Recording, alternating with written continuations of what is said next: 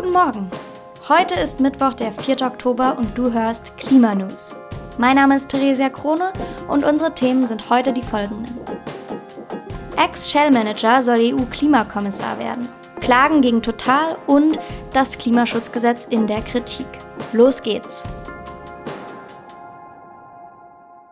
Ex-Shell-Manager als EU-Klimakommissar. Der niederländische Außenminister Wopke Höckstra soll nach dem Rücktritt von EU-Kommissar Timmermans zum neuen EU-Kommissar für Klimaschutz ernannt werden. Diese Entscheidung wurde von der Kommissionspräsidentin von der Leyen vorgeschlagen und stieß auf geteilte Reaktionen. Höckstra hat in der Vergangenheit für den Mineralölkonzern Shell gearbeitet, was für großes Misstrauen sorgt.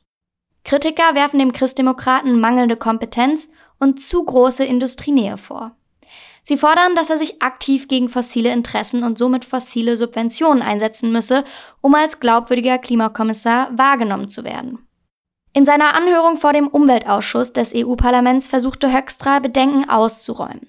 Er versprach sich für den Abbau fossiler Subventionen einzusetzen, Verhandlungen über das Klimaschutzpaket Green Deal zügig abzuschließen und die CO2-Emissionen in der EU bis 2040 um 90 Prozent im Vergleich zu 1990 zu senken. Außerdem sprach er sich für globale Zusammenarbeit und Klimafinanzierung aus. Insbesondere im Hinblick auf die anstehende UN-Klimakonferenz COP28 in Dubai. Der grüne Europaabgeordnete Michael Bloss kommentierte dies wie folgt. Die Frage ist, wird die Europäische Volkspartei mit ihrer Anti-Grün-Politik weitermachen und gegen alle Klimagesetze stimmen oder werden wir eine ambitionierte Klimapolitik bekommen? Er muss da mehr überzeugen. Er hat schön gesprochen, aber wenig Konkretes gesagt. Ich werde versuchen, ihn festzunageln. Zitat Ende. Das Parlament stimmt am kommenden Donnerstag über Höckstras Ernennung ab, wobei eine einfache Mehrheit erforderlich ist. Klagen gegen Total. In La Défense bei Paris sitzt das achtgrößte Industrieunternehmen der Welt, Total Energies. In diesem Jahr muss es in der Rechtsabteilung des Konzerns hoch hergegangen sein. Denn immer wieder haben Privatpersonen und Umweltverbände in verschiedensten Fällen Klage gegen Total Energies erhoben. So auch zuletzt am 22. September, als vier NGOs Klage wegen der Geschäftspraktiken in Uganda erhoben. Laut der Nachrichtenagentur Reuters geht es in der Klage darum, dass kein anderer Konzern so viel Geld für fossile Energien ausgibt wie Total Energies. Ein Projekt des Konzerns ist zum Beispiel die East African Crude Oil Pipeline, die der Konzern über eine Strecke von 1400 Kilometern von einem Ölfeld in Uganda bis zu einem Hafen in Tansania bauen will. Damit wäre die Pipeline die längste beheizte Pipeline der Welt. Abgesehen von den verheerenden Klima- und Umweltfolgen, die dieses Projekt mit sich bringt, ist es ein extrem ungerechtes Projekt. Verschiedene Schätzungen prognostizieren, dass zwischen 20.000 und 117.000 Menschen betroffen sind und zum Teil umgesiedelt oder enteignet werden sollen. Gegen diesen Missstand klagen die vier französischen NGOs. Insgesamt geht es um Unterlassung der Bekämpfung einer Katastrophe, fahrlässige Tötung, unbeabsichtigte Verletzung von Personen und Zerstörung oder Beschädigung von fremden Eigentum. Dies ist nicht die erste Klage, denn bereits seit 2022 klagen Menschen, um das Projekt zu stoppen. In Deutschland hat die Deutsche Umwelthilfe wegen Verbrauchertäuschung geklagt und gewonnen. Und auch in Frankreich wurde wegen des Verdachts auf irreführende Geschäftspraktiken, also Greenwashing, ermittelt. Total Energies gehört zu den Konzernen, die seit spätestens den 1970er Jahren darüber Bescheid wissen, dass ihr Geschäft zur Klimaerwärmung beiträgt. Falls du mehr dazu lesen willst, haben wir in den Shownotes schon eine etwas ältere Recherche des Tagesspiegel verlinkt, die interaktiv über die geplante Pipeline informiert.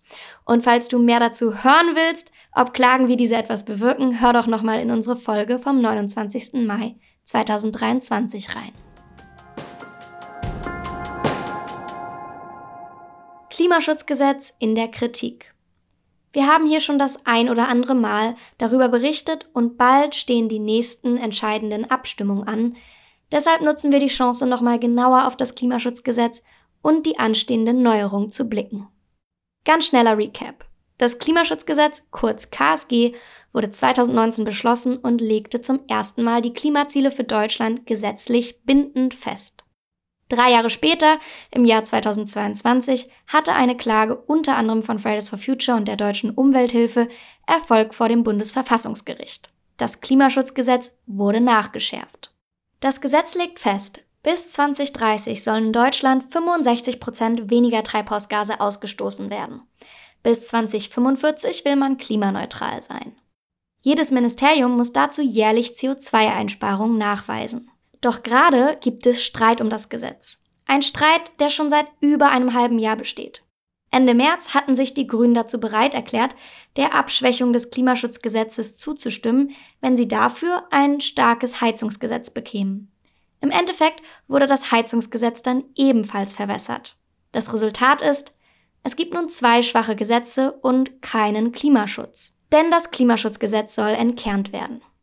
Das wichtigste Werkzeug und Herzstück des Gesetzes, die Sektorziele, die festschreiben, wie viel welcher Sektor pro Jahr ausstoßen darf, soll de facto gestrichen werden. Die Einhaltung der Klimaziele soll dann in die Zukunft gerichtet, mehrjährig und vor allem sektorübergreifend kontrolliert werden. Außerdem sollen Vorgaben zur Emissionsminderung in den einzelnen Sektoren abgeschafft werden.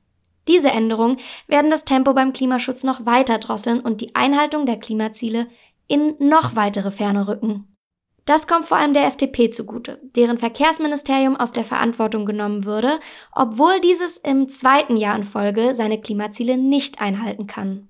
Doch noch gibt es letzte Hoffnungsschimmer für das Gesetz. Akteure wie Fridays for Future, die Klimaallianz, Greenpeace oder die Deutsche Umwelthilfe haben ihren Widerstand angekündigt.